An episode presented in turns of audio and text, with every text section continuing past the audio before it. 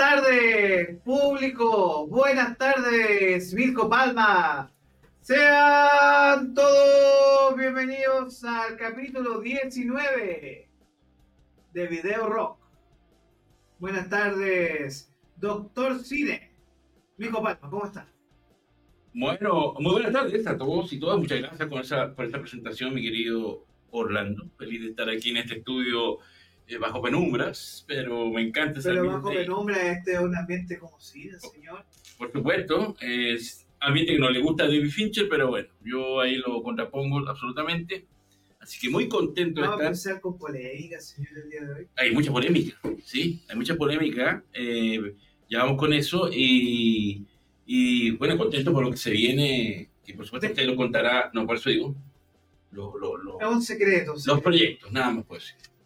Así que, Más que se vengan cositas que vienen, estamos trabajando para ustedes aquí en Capital Rock para ofrecer lo mejor posible en términos de programación, en términos de los múltiples desafíos. Y hoy día vamos a ir rapidito, rapidito, rapidito, rapidito, porque tiempo apremia y siendo las 7 de la tarde con 22 minutos, vamos a celebrar un cumpleaños, ¿cierto? es, sí, hay varios cumpleaños en estos días, pero hay uno que está en boca de todos, todo, todo- toda esta semana y todo este tiempo. Pero lamentablemente eh, está inmerso en una polémica gratuita. ¿Qué le pasó? Hablamos de Martin Charles Sco- Scorsese. ¿En qué se metió ahora ese compadre? El 17 de noviembre cumplió 81 años y ahí estaba fresco como una tuna. Y feliz contento, ¿no? Eh, fue Ridley Scott que está un poco desesperado por las críticas muy tibias que le ha dado la prensa a su Napoleón y, y le está buscando polémica barata a Martin Scorsese. No. Le está buscando bronca y él y, eh, y le reclama de que eh, Martin Scorsese lo que se demora un año haciendo una película, él, se- él hace cuatro. Por lo tanto, así como que está diciendo que está mejor preparado, mejor director, que es capaz de hacer cuatro en un año y Scorsese uno. Eh, para esto, eh, esto lo dijo en un- una entrevista a un The Times del Reino Unido.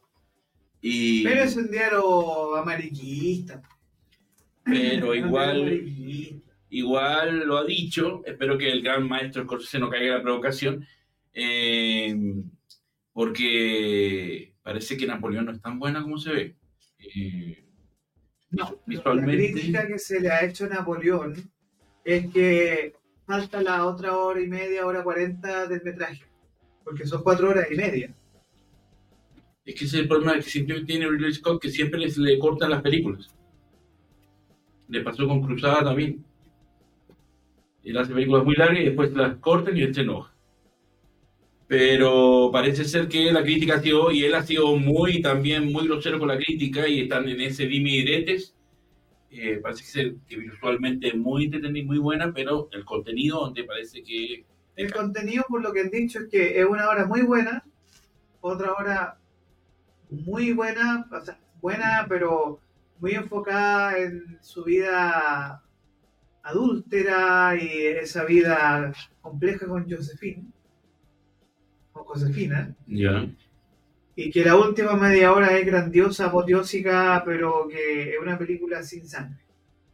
En el eh, sentido no de que no haya sangre, sino que sino no, que- no está hecha con amor. No, lo que pasa es que se nota que le cortaron metraje. Y en esa cortada de metraje quedó el desastre.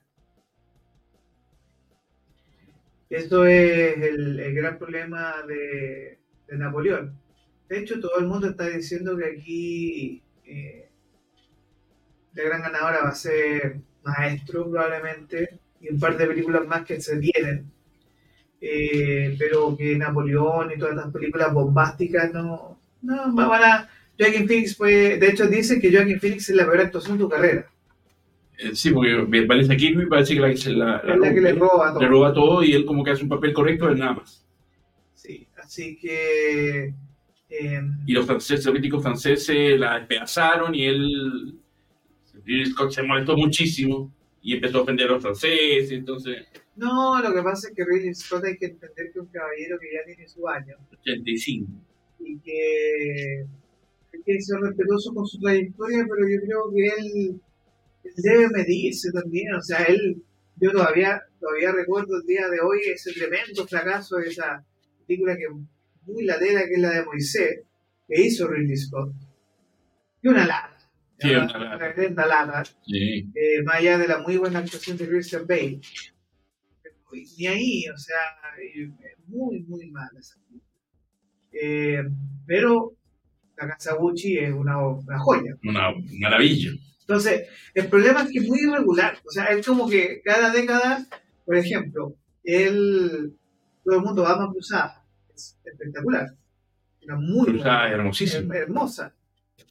Pero de ahí, a ver, ¿qué otra película tiene Ridley Scott que, que fue un fracaso en serio? Hay una muy buena que hizo que se llama Todo el dinero del mundo. Esa es la de Kevin Spacey, que al final actuó el Christopher Plummer. Exacto, es muy buena. A mí me encantó Sí. mucho y Que actúa este chico, el, Se llama Wahlberg y está Michelle Williams. y el Ascar, este tipo que es de tu hermano. No, no, no sale, es un chico parecido. Tiene apellido Plummer, pero no es familiar de, de Christopher Plummer. Pero esa película es muy buena. Es muy buena, es buenísimo. Y te digo, creo que ahí el Christopher Plummer ganó creo que fue actor secundario de estuvo nominado. Estuvo nominado, pero no ganó. Eh, Y fue su papel ya casi que póstumo, porque antes de, de Knives Out. Eh, pero Ridley Scott es un director brillantísimo, muy buen director. Tiene, tiene película de película. Y cuando se esta, esta de Egipto, que fue súper mala, eh, la de Michael, la de Moisés, Ah, la de Dios y Rey, o sí, ¿no? claro, era una lata. No, sí, yo, yo la fui al cine y, y, y me, eh, más valoré los 10 mandamientos con Charlton Heston. Y después vamos a hablar de él en Mercur, así que Se viene, se viene. se viene, se viene. Entonces, a ver, vamos a poner música, música de, no de tensión, pero... Por eso eh, lo que dice Ridley Scott está equivocado porque el hecho de que haga cuatro películas no quiere decir que son todas buenas. Y ahí está el error. Y por eso se hace una, pero muy buena. Y, eh, Porque, ¿qué otra película sacó Ridley Scott ese año en la casa de Gucci? Ah, El Último Duelo también, que es súper buena. y dice que yo no la vi, ¿ah? pero dice buena. que bastante buena, pero también fue un fracaso. Es brutal, es brutal. pero es que, ojo, el problema es que no es que sea un fracaso, lo que pasa es que Ridley Scott, Eso no la vio nadie. Yo fui a ver al cine, No te estaría solito. no está, no, no No, ¿qué le pero- pasa?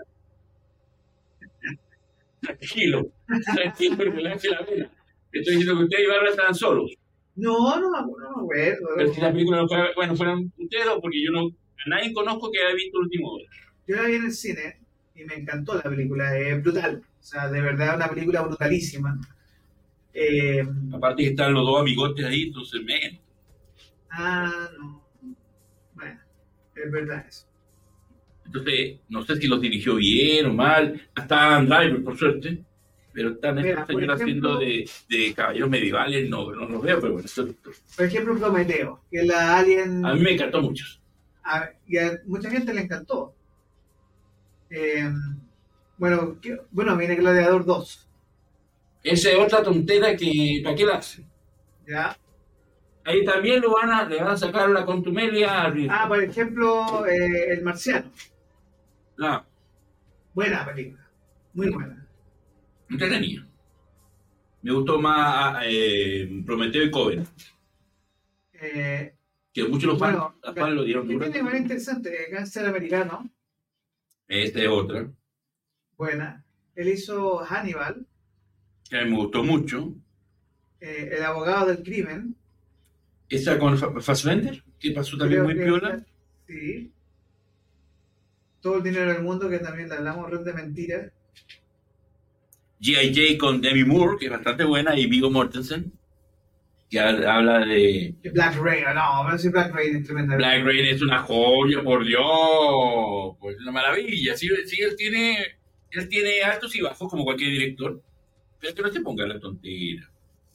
Es que tiene buenas películas, lo que pasa es que a veces es muy irregular. Ese es el problema de Ridley Scott. Claro, porque de repente se lanza un peliculón y después se tropieza. Como la casa de Gucci que dice que tú sostienes que Lady Gaga debió ganar el Oscar por esa película.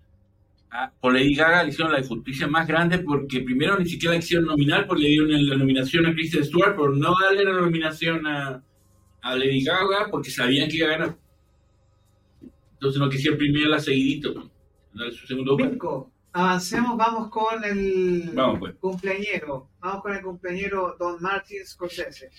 Peor película, vamos, vamos a partir al revés de los cristianos hoy día. Peor película de Martin Scorsese. Qué buena pregunta. Porque tiene mejores muy buenas, y ahí tenemos donde va de largo, pero tiene malas, muy malas. De hecho, todavía me acuerdo que esa película había límite con Nicolas Cage. Ah, esta, ah, esta. Esta es muy mala. Es muy mala. Que por algo Nicolas Cage nunca más trabajó con él. Esa es muy mala. Sale Mark Anthony también actuando. Esta, esta es muy fome. Que es un paramédico y de una cuestión ahí. Media rara. Sí. Y con una fotografía súper, con alta exposición. Yo me acuerdo mucho de esa película también. Entonces, Mirko, peor película de Martin Scorsese. Bueno, New ya. York, New York. No, está muy linda. Esa es muy linda con Liza Minnelli, es muy buena. Solamente que nadie se acuerda de ella. Y lamentablemente se ve muy poco por ahí. Eh, yo creo que la, la, la bueno, eh, sí, bueno, ya la dijiste, la de Nicolas Cage, que nadie se acuerda de esa película, porque la verdad que es muy mala. Pero aparte de esa, a ver, mm, pucha, qué difícil. Bueno, eh, no decir no decir que es mala, pero a mí no me gustó así eh, no me impresionó como fueron los infiltrados. Eso no quiere decir que sea mala.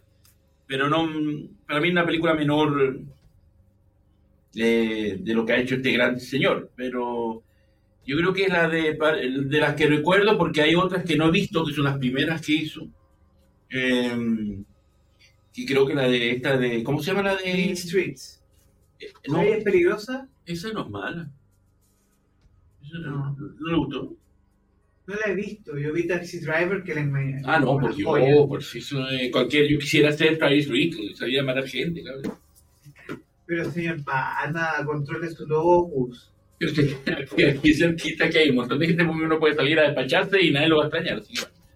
Pero no, no Asumo mi palabra, asumo mi palabra. Pero si todos, No, somos- es todos verdad. queremos ser Travis Rickle hoy en día, ¿sí es o no? verdad, es verdad, nosotros estamos ubicados en pleno centro y Hay uno, mucha gente indeseable por eso. uno ve más que cosas raras, gente que no... Que no está haciendo nada bueno. No está que está vendiendo droga, mafioso, eh, que no es gente de bien.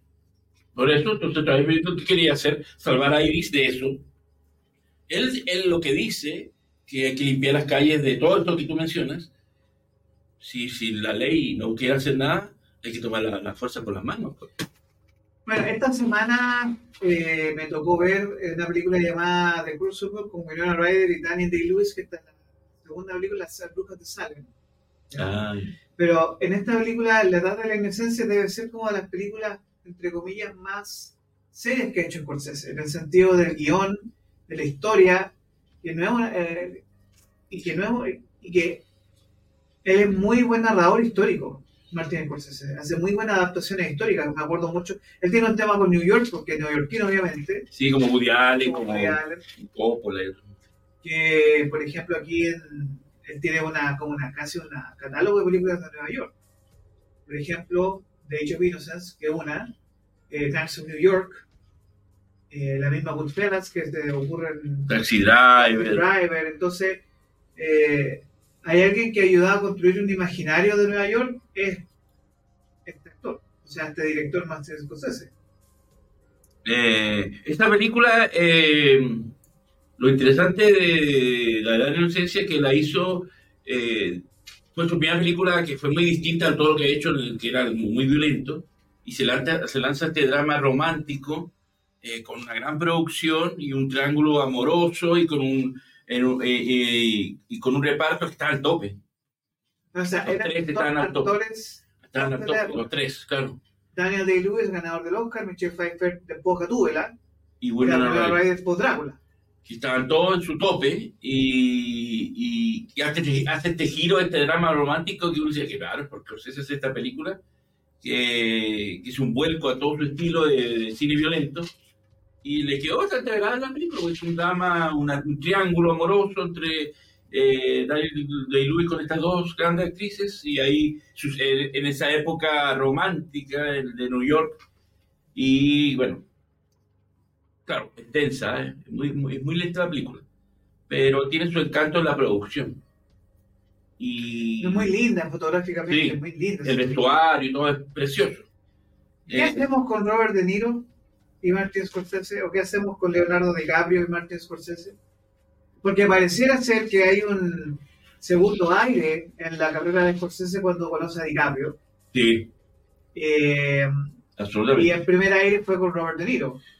La primera, claro, su primera etapa en brillante y con, y con DiCaprio en Vuelve a las pistas. Claro, eh, atrayendo un público joven que seguía a DiCaprio y, y ahí donde por algo, Ni tonto ni perezoso, porque es muy inteligente también. sí, Esa estrategia. en esa estrategia que por algo ha hecho seis películas porque sabe que algunos de alguna manera con poca público que anteriormente no la conocía. Gracias DiCaprio. Y ahora lo suma los dos, el Killers of the Flower Moon, De Niro, que yo para mí, junto con... Le va a pelear el Oscar a Robert Downey Jr. a Mejor Actor Secundario. Eso va a estar muy, Eso va a estar muy difícil. muy difícil porque los dos se lo merecen. Va a estar muy Yo feliz con un empate de los dos, pero Yo creo que, o sea, por mérito, Robert, De Niro, porque hace 43 años que no le dan un Oscar. Sería Pero- más que justo. por justicia, Pero Robert Robert Downey Jr. eh, lo merece por el hecho que se, se, se saca el traje de superhéroe y vuelve a ser el gran actor que es. Porque él, antes de superhéroe, tiene muy buenas actuaciones en películas que nadie se acuerda. como Chaplin. Como Chaplin, como... Esa, hay una película muy linda de, de los fantasmas, ¿cierto? Robert Downey. Con Robert Downey Jr.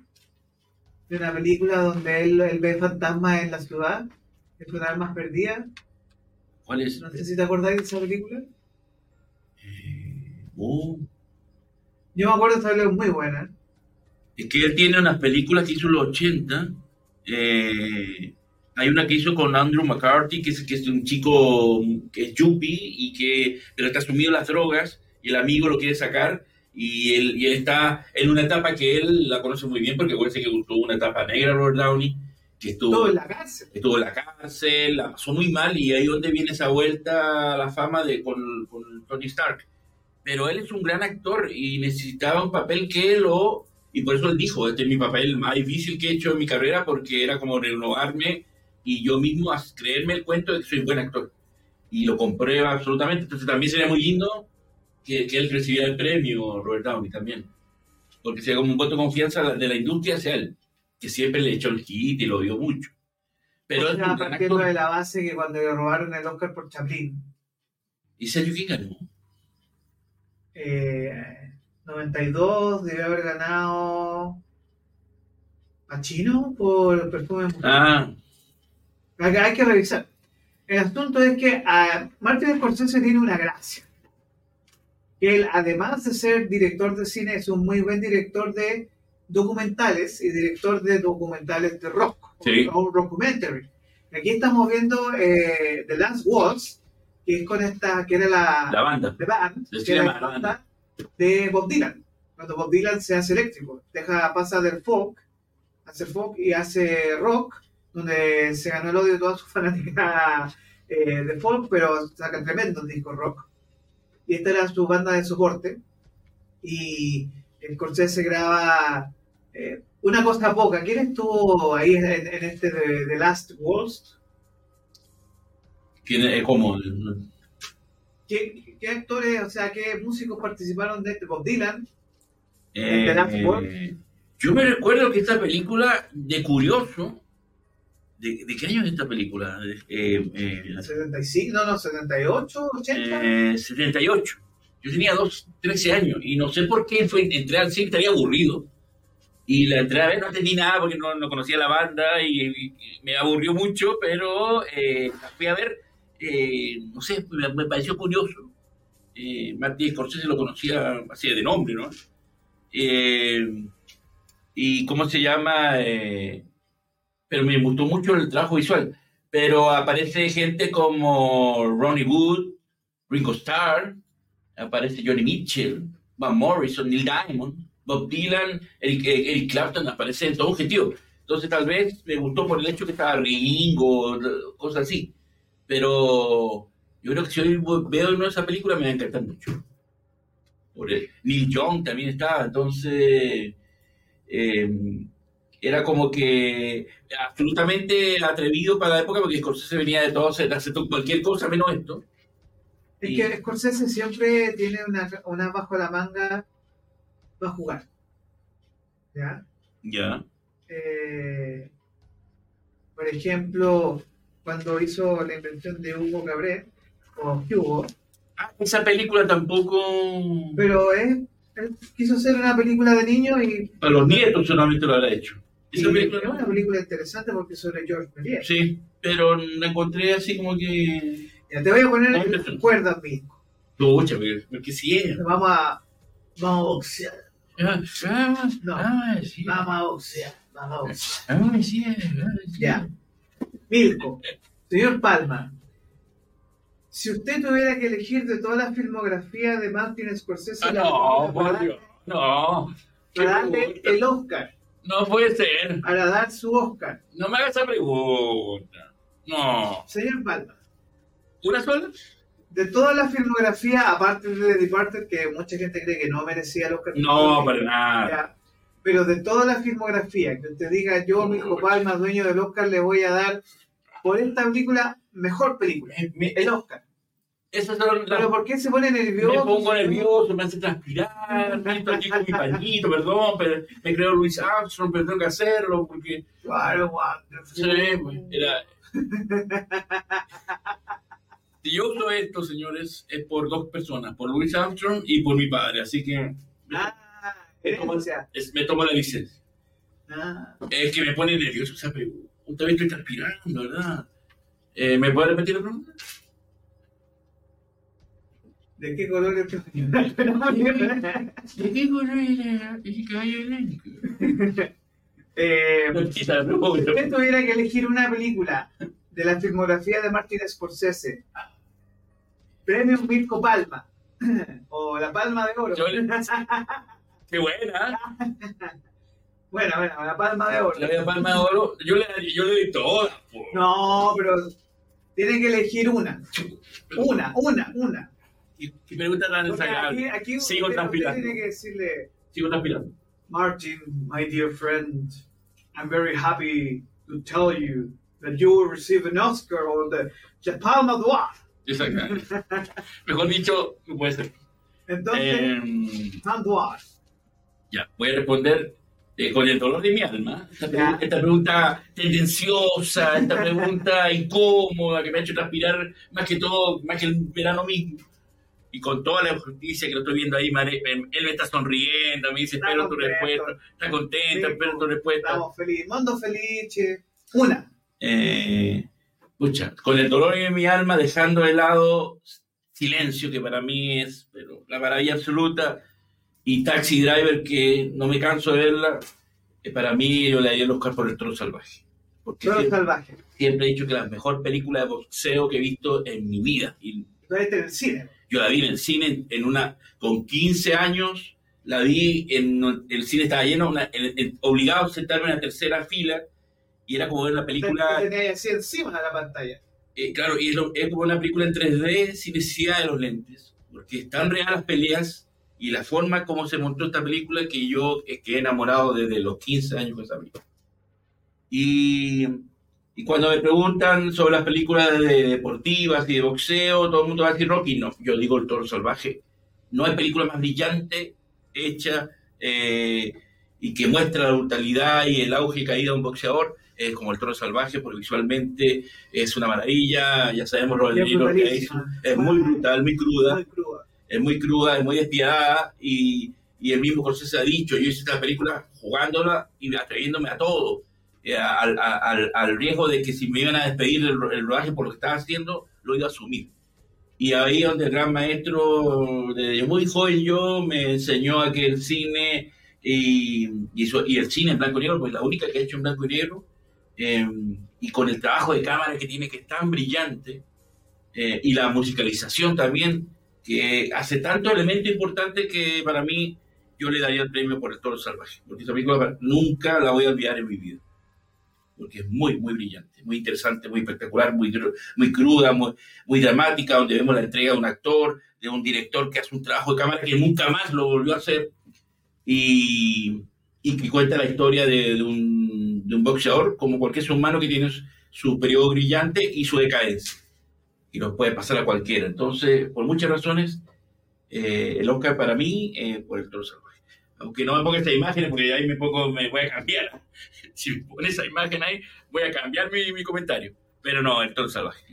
Yo, yo debo decir que Martin Scorsese es de esos directores que no te deja indiferente. Y eso es lo lindo. Que el tipo... Hay algo que muy poca gente sabe, pero que él además de ser muy buen cineasta, productor, eh, a veces actor también, que se me involucra en las películas, etc. Él es un educador.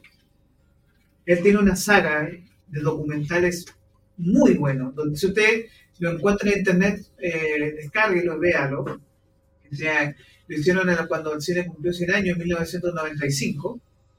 Y él fue el encargado de hacer The Great American Cinema, que es un documental de cuatro capítulos, tres capítulos, perdón, donde él eh, cuenta todo lo que tiene que ver con el cine desde la perspectiva de Estados Unidos.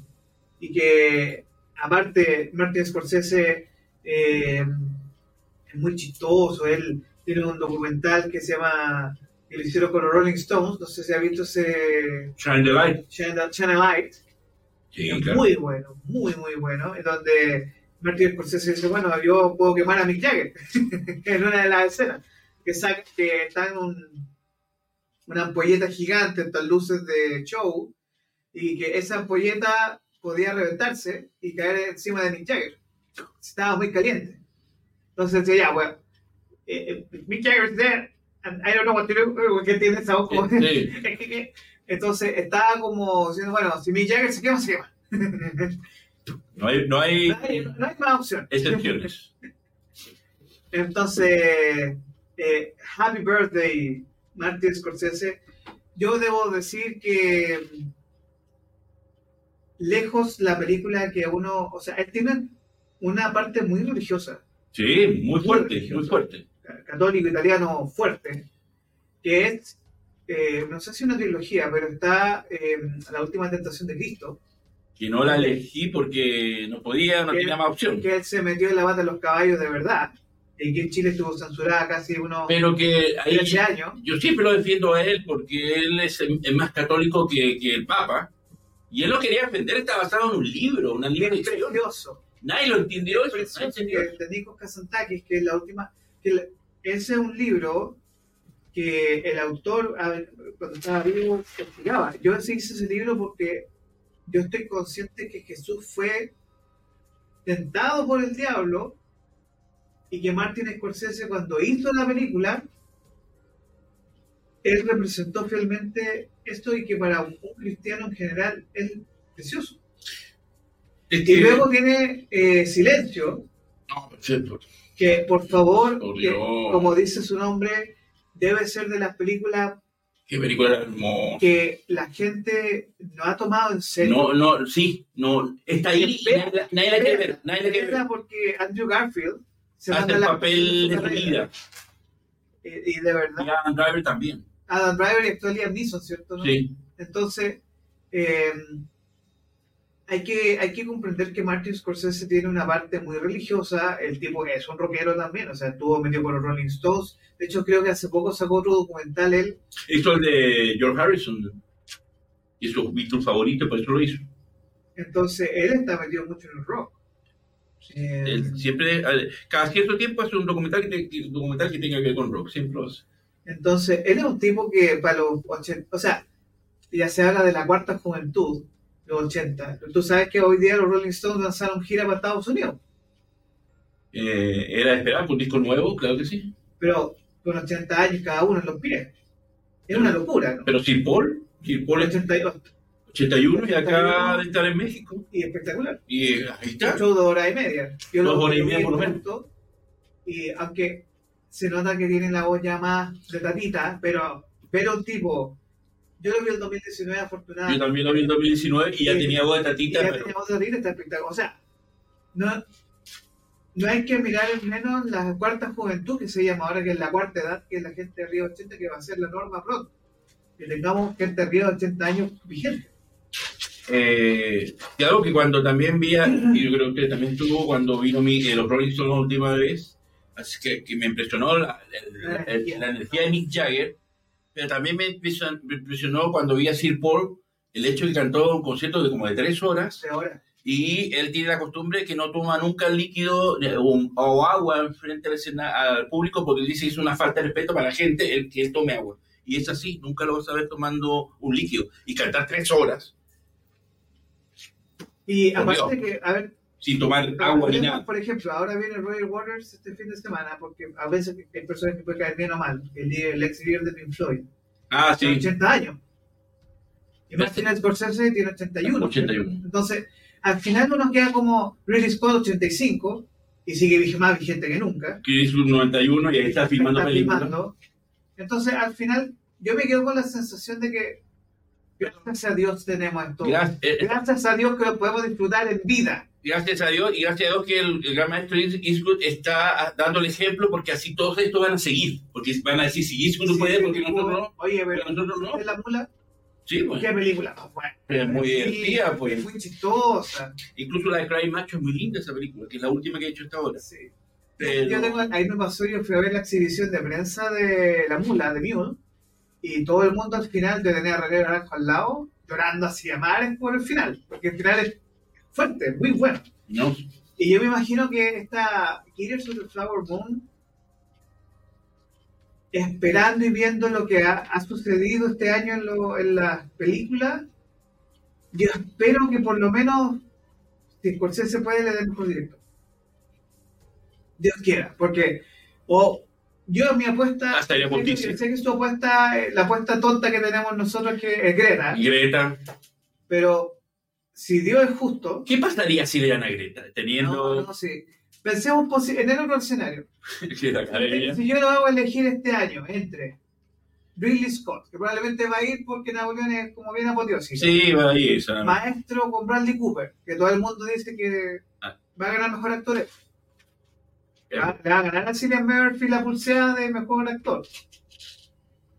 Por Scorsese, y este año no va a Spielberg, No, pero va, va Nolan.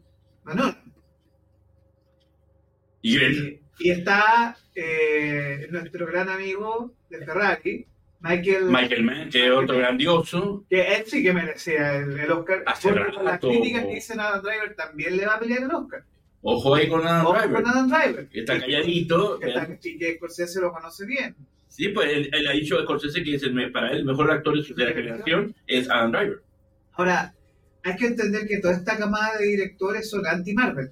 Y que Marvel viene de, paca- de capa caída. Absolutamente. Y que lo está matando el hecho de que la gente ya no quiere ver más películas de superhéroes. Y gracias a eso es que tenemos películas como Asesinos de la Luna con la apuesta de Apple. Y que también le financiaron Napoleón. Porque Napoleón va a ir por, creo que por Apple TV también. Sí. Pero va como una película de cuatro horas y media. Ahora, no, no hay que olvidar que también se viene Emma Stone con No, Giorgio Lanthimos. es la. Bueno, William Dafoe, que ir como actor No, secundario. pero como director, pues Giorgio Lantimos también ha estado nominado previamente y no le han dado y puede ser la sorpresa también. Es que hay que ver, o sea, pero volvamos al hecho de tener un Scorsese 81 años vigente. Un tipo que cuando sacó Taxi Driver estaba consumido por las drogas mal. De verdad, y el tipo estuvo mal. Y que mm, junto con Spielberg debe ser de los más respetados que hay eh, como directores en el día de hoy. Bueno, le pu- pueden premiar a Spielberg porque está, él es productor con Scorsese de Maestro. ¿En serio? Sí, pues. Wow. Entonces, lo pueden premiar y... y- Bueno, está también metido con la color púrpura. También que eso parece que sale ahora. pero esta es una tontería. Ya, pero usted sabe. Una tontera, pues. Ya, Ahora. ¿ves? Ahí ya me puse mal carácter porque o van a premiar esa tontera de, de Gre- con Greta o van a premiar el color púrpura porque, bueno, ya sabes, si el, año pasado tocó chinos, ahora tiene que premiar a negros. Ya, pues mi no te pongáis así tampoco. Pero sí, pero sí es cierto, pues.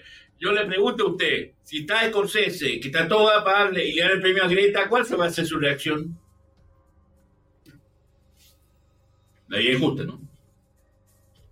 Eh, Porque la oportunidad de premiar a Scorsese por una película brillante, capaz que se lo den a Greta. Bueno, Mirko, ya llevamos mucho rato hablando del, del cumpleañero. Por último, esta que puso ahora Kundun es densa, pero véanla. Véanla, por Dios. Bueno, está a Cabo de Miedo también. Ah, no, pero es una maravilla. La última tentación de Cristo. No, es otra joya, por Dios. No siga, porque si no, esa pregunta eh, la tenga No, que la última. Silencio para Navidad. Vea silencio para Navidad. Aprovechando que está en familia, para discutir, para hablar. Pero, pero en silencio. ¿No? Sí. Silencio. Porque una peli- esa película respete, esa- merece el respeto. Es seria. Merece el respeto. ¿Ya? No la, no la vea comiendo dorito esas cosas que no, no, no, que metan ruido. Hay que verla en silencio. Porque es una película que está ahí y todo el mundo prefiere ver eh, Barbie y, no, y no, no otra cosa. Que por cierto, ahora vimos la, la, la foto con su hija, que ahora Scorsese está haciendo tren- eh, trending topic por el, porque está, la hija lo hace, lo hace participar en TikTok. Y entonces eso lo ha hecho conocer también a otro público joven. Así que una, una táctica muy hábil de el gran maestro. Bueno, hay que agradecer a Scorsese haber descubierto a Margot Robbie, que ahora desafortunadamente es Barbie, pero le debemos agradecer a él, para el público americano, haber descubierto a Margot Robbie. Lo- agradecerle porque hizo desnudar a Margot Robbie, que hoy nunca más la vamos a ver así como aparece en esa película, porque hoy en día Margot Robbie, ahora que es Barbie, se le cuida más todavía, pero permitió que nosotros pudiéramos contemplar a Margot Robbie como es. Nada que sí. Es una mujer muy hermosa, Margot Robbie, aunque usted sabe perfectamente que Margot Robbie ahora eh, se cuida mucho más. Por eso, por- porque es Barbie, pues. y se vienen como 15 Barbie más, entonces no va a salir No van a más. salir 15 Barbie más, no se hablador. Ya no va a salir peluchita, pues. Entonces. Pero a esta señora hay que agradecerle todo. Hay que agradecer lo que, que tuvimos, tuvimos la suerte, su generación, mi generación y todas las que, que hemos podido ver sus películas. Porque sin él, sin duda alguna, y con ese grupo, grupo maravilloso de amiguitos que son. Hablo de Brian De Palma, Spielberg, Lucas, eh, Coppola y Scorsese. eh, que pudimos disfrut- disfrutamos y tiene ese legado que yo creo que va a pasar mucho, mucho, mucho, muchas décadas o hasta siglos que pueda haber una generación tan brillante de directores como ellos, como estos cinco. Mirko, Beatlemanía. ¿Por qué tenemos a Beatlemanía en nuestra pauta el día de hoy, doctor? Porque tengo que saludar a mi querido Mario Holguín, que siempre tiene la gentileza de, de eh, digamos que sí, que de poder eh, hacerme partícipe de sus eventos. Y Beatlemanía viene el 9 de diciembre al Teatro Oriente con un concierto para homenajear a John Lennon un día después de cumplir 43 años de ese lamentable y desgraciado fallecimiento. eh, y que Ah, John Lennon. con de John Lennon y nuevamente lo eh, y que el templo y que el teatro Oriente es un templo Beatles porque ya es cuarta vez que se si no me equivoco durante el año que Beatlemanía esta agrupación del año 89 liderado por el gran Mario Holguín que es aparte de músico es matemático eh, nos va a regalar nuevamente una sesión y que siempre he dicho que Beatlemanía es una banda que es generosa en sus presentaciones porque son tres horas y media tres horas tres horas y media mínimo tocando eh, con un intermedio, pero eh, y donde nos regalan temas de, de Revolution o Watching the Wheels, que pocas veces lo tocan. De John Ah, se agregan, claro, porque ese es del. Todo el fantasía. que nunca puedo tocar en vivo, desafortunadamente. Y la vez pasada lo tocaron y era muy, muy lindo escuchar eso. Entonces, eh, se viene este concierto el sábado 9 de diciembre a las, a las 19 horas. Eh, les doy el dato para que se apuren. La entrada está en la venta por .ticket.com. Eh, y que es un concierto de Perdila para finalizar el año con, con alegría y para todos como yo que soy muy Beatlemaniano. Eh, Beatlemania, sin duda alguna, que es si no la mejor banda tributo de los famosos cuatro de Liverpool, es de las gran, más grandes. Y con, y con este, esta, esta banda que son, para orgullo nuestro, puro talento chileno, eso lo cual aplaudo. Y donde nuevamente un teatro lleno, como que estamos viendo, ahí estamos viendo a Gerardo, gran baterista, y una banda que tiene muchos años juntos, los mismos integrantes. Se viene el sábado 9 de diciembre a las 7 horas y bueno, Dios quiere estaremos ahí. Así que haciendo la, la cobertura para el programa y poder disfrutar nuevamente de Beatlemania en vivo eh, y en ese teatro que es el de Oriente es un teatro mediano, por tanto, de cualquier lugar y ubicación se puede ver cómodamente, así que apúrense para que pues no les diga que les avise.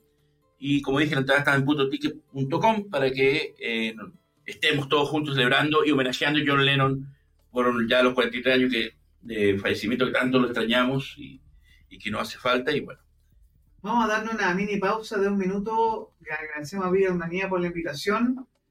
Vamos a poner una música de tensión aquí, de war, de guerra. Porque vamos a hablar de, ¿de qué? de quizás una de las cuatro o cinco películas más grandes de la historia.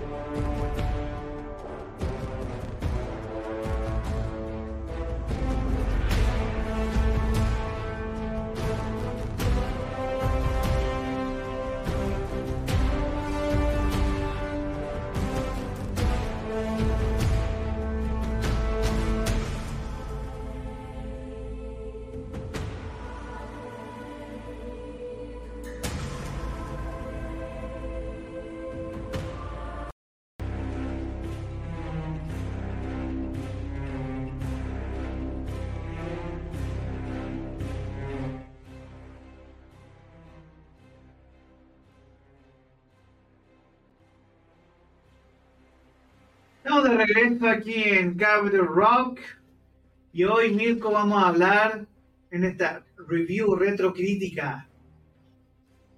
Nos quedan 15 minutitos, así que tenemos que... Hemos, hablamos mucho de Scorsese, pero se nos viene. ¿Qué podemos decir de Ben Hur? Judá Ben Hur. Eh, primero que no vean la la versión nueva que hicieron con Morgan Freeman al estilo Bob Marley con su ¿eh? es horriblemente aburrida. O sea, yo no, no, la, no he podido terminar de verla completa y la veces que hago zapping la veo un rato y la cambio porque es falta de A mí respeto. no me interesa esa película. No me interesa.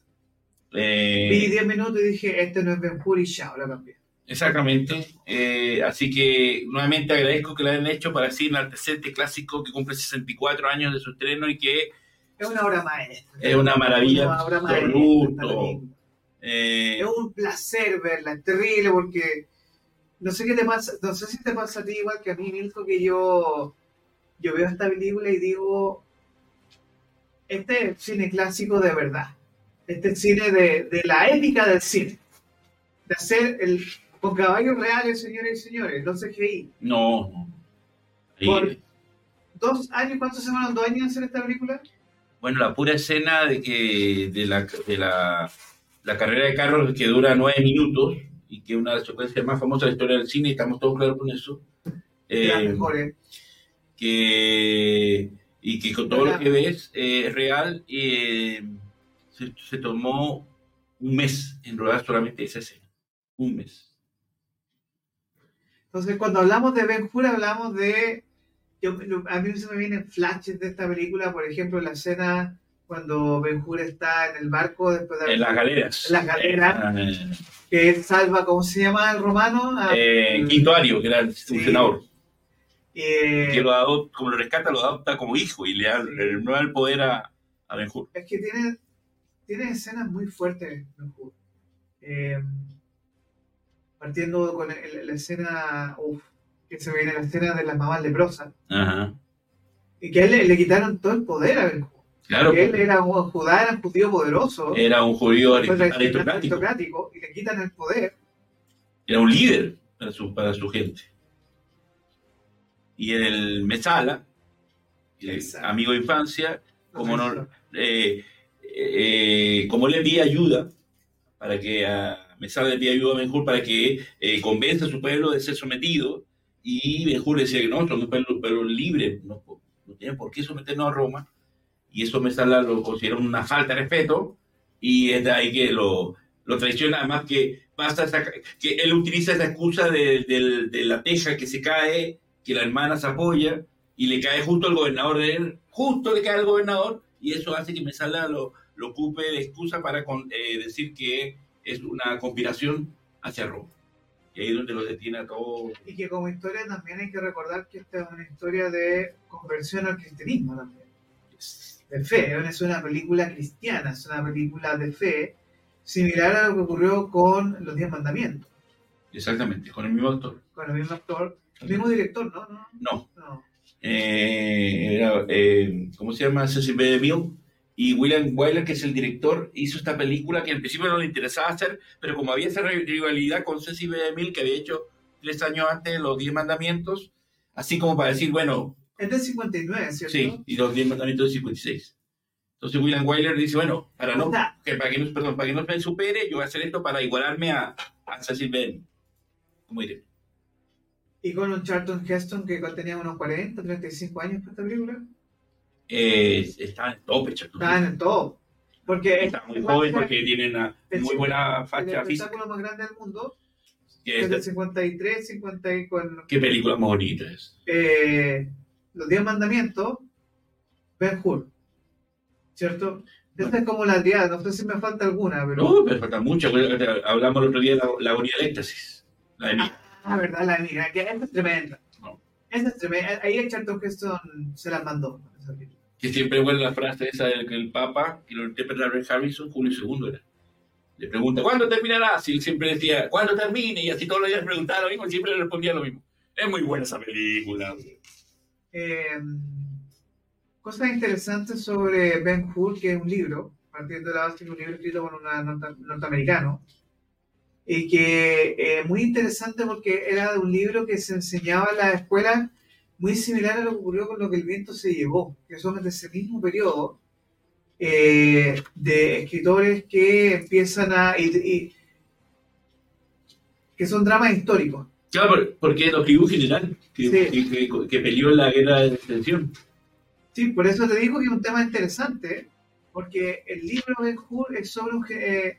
Eh, como impacto en Estados Unidos fue gigantesco. Gigantesco. Como, y una película que en su épica siempre se intentó llevar al cine. Y, bueno, hubo una versión en blanco y negro por la, y la protagonizó un actor latino llamado Ramón Novarro. Y que y Ben Hur es, un, es una versión de esta versión. Y fue en 1920 y tanto esa película. Entonces, aquí nosotros tenemos que en realidad Judá Ben Hur es una historia de eh, también en el contexto. ¿Estás temblando? No. En el contexto de eh, todo lo que tiene que ver con eh, cristianismo, con Jesús, con la historia de Jesús también. Y que es brutalísima. Yo, yo hasta el día de hoy no recuerdo película tan brutal de, de, hecho de cine, de una película diseñada al Cinemascope, creo, si, no me equivoco, eh, para ver en cine. En esa época que estaba muy de moda las películas bíblicas, y entonces... el periodo de Nerón y todas esas películas... Y hay una foto muy interesante que, que, está por ahí también, que sale que el medio rodaje, eh, Kill Douglas aparece en el rodaje y lo visita, sale ahí la foto con Charlton Heston y y el director. Eh, porque él el año siguiente iba a ser Espartaco. Entonces, como que fue a echar un ojo a ver qué están haciendo ellos para él inspirarse y el año, el año siguiente eh, iba a empezar a rodar Espartaco. Porque la película esta se filmó en 58, se estrenó en 59 y Espartaco, y Espartaco se filmó en 59 para estrenar en el 60. Entonces, Douglas fue a echar un ojo como productor ejecutivo de Espartaco a ver qué iban a hacer y, y tomar ideas para lo que venía después Espartaco, que es otra maravilla. Milko, no más. ¿Por qué es tan grande Ben Hur? ¿Por qué es tan grande? Está echando hielito a... ¿Por qué es tan grande Ben Hur? Porque hoy día hacer una película que Con caballos. con 200 cam- eh, camellos, 2000 ca- 2.500 caballos y 10.000 extras, eh, hoy día no se hace por costo y No. porque están las computadoras para solucionarlo todo. Y, y hacer esta carrera de hoy en día tampoco la harían, porque algo el resultado de esa bodrio que es la versión nueva. Y porque mm, yo tuve la suerte de verla eh, un- no, no una vez, dos veces en el cine. Eh, la, vi- la primera vez muy jovencito, muy niñito, claro, no el cine huérfanos, y que, pero bobado. Y después, cuando estaba en el, aquel- allá en el gran país caribeño, también la volví a ver y quedé más embobado. Entonces, ¿Cuál gran país caribeño? ¿La Gran Colombia? ¿O Venezuela? Usted tiene mucho interés por esta razón, esperaba que te lo dijera. Entonces, por eso quería que lo quiera usted. bueno, Usted tiene intereses creados, sí, hay que decir. no tengo intereses creados. No puede decir lo contrario, pues. pues, ya sabes, pues. Pero La bueno, doña Bar, la doña Bar. nombre del libro, importante. ¿eh? Doña Bar, sí, sí, Hombre, Rubio libro importante, sí, sí, señor. Ahora tiene que leer ese libro, ¿lo, lo leyó una vez o no? No, no, aquí. Ah, qué, qué mal, Oye, ¿Qué me cambia a Charlton Heston y me... Está Doña Bárbara y no ha leído Doña Bárbara, por Dios. Ya, pero, señor Palma, Dígame, pongámonos serios. sí. Me gusta. ¿Cuántos Oscars obtuvo Ben Hur y que hasta Titanic era la película con más Oscars de la historia? Bueno, esa película la nominaron a 22 categorías y ganó 11, eh, siendo la primera película superando a lo, a lo que el Vito se llevó. West, West Side Story llevaban 10, así que era como que la, la que cae a todo el mundo y, y por cuántos años, hasta que llegó Titanic en los finales de los Y 90, El Señor de los Anillos. eh, eh, y repite para de contar.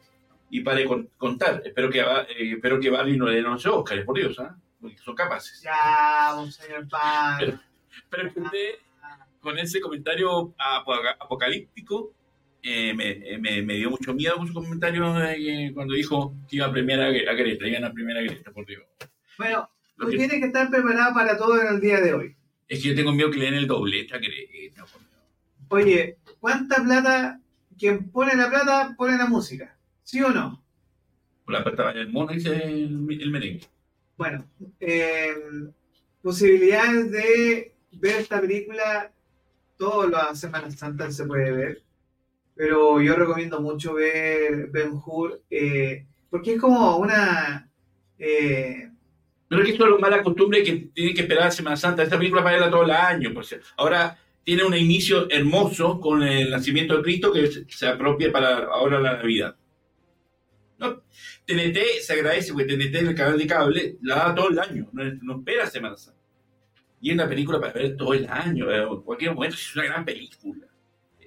Eh, tres horas y media, pero con todo lo espectacular que es, se, se perdona el- el, el, además que películas que la escena no eh, todo, se, todo lo que se ve se justifica por eso es que dura tanto la, la historia es muy eh, de mucha epopeya entonces amerita el hecho de que dure du- sea tan larga duración pero son esas películas que hoy en día ya no van a hacer así que está ahí el legado y para que la disfruten mucho Sergio Heston ganó mejor actor. Sí.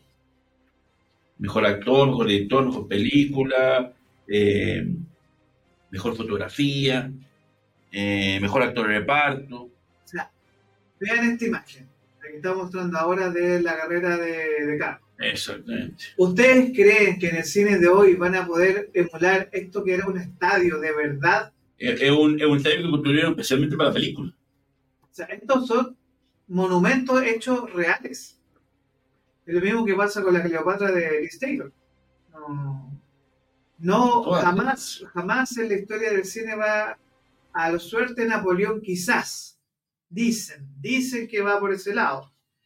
Pero, señoras y señores, con todo el respeto del mundo, emular esto, hoy, No, no existe, No, no, es posible. no se puede. No se puede. y esa es la gracia de, de esta película en particular. Bueno, fue la película más tequillera de ese año y se llegó a convertirse en la segundo film más rentable detrás de lo que el viento se llevó en esa época. Y hablamos de harto, mucho, mucho, mucho. Eh, esta, esta foto la agregué porque me pareció muy divertido que el romano comiendo helado ahí en los descansos. Me pareció como muy gracioso el, el hecho de que esté él con el uniforme y esté comiendo ahí un heladito, un gelati, porque esta película se filmó en los míticos estudios italianos de Cinecittà.